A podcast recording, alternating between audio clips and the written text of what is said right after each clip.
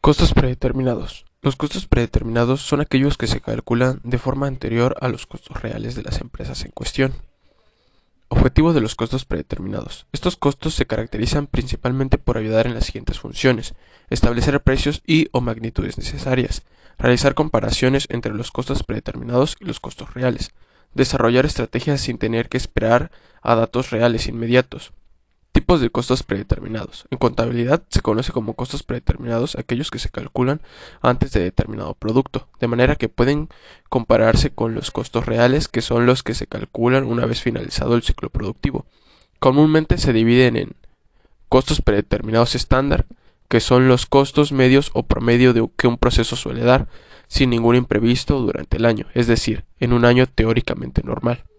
Costos predeterminados estimados en este caso se trata de costos basados en previsiones puramente teóricas, que provienen de expectativas de gastos puntuales tales como reparaciones, mejoras obligatorias o sustituciones en lo relacionado a fabricación.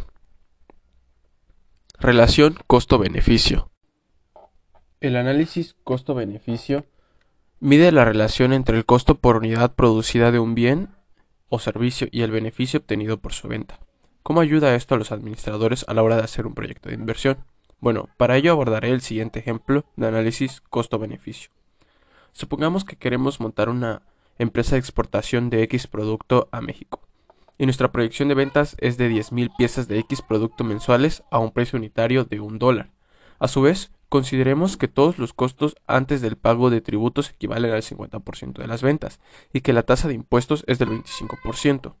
Otro asunto a considerar es que la época de producción es de 6 meses al año, entonces realicemos la siguiente proyección de costo-beneficio. Ventas anuales de 10.000, o sea, la cantidad vendida. Eh, por 6 meses de campaña, lo que serían los 6 meses de producción, igual a 60.000 euros.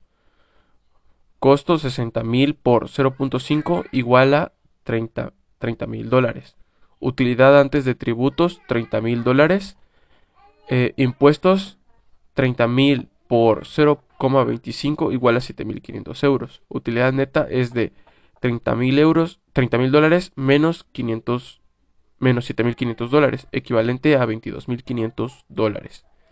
Eh, aquí eh, podemos darnos cuenta de cómo utilizan la relación costo-beneficio los administradores para realizar un proyecto de inversión. Pueden ellos darse cuenta desde antes de hacer la inversión eh, si saldrá bien o saldrá mal o cómo saldrá su inversión.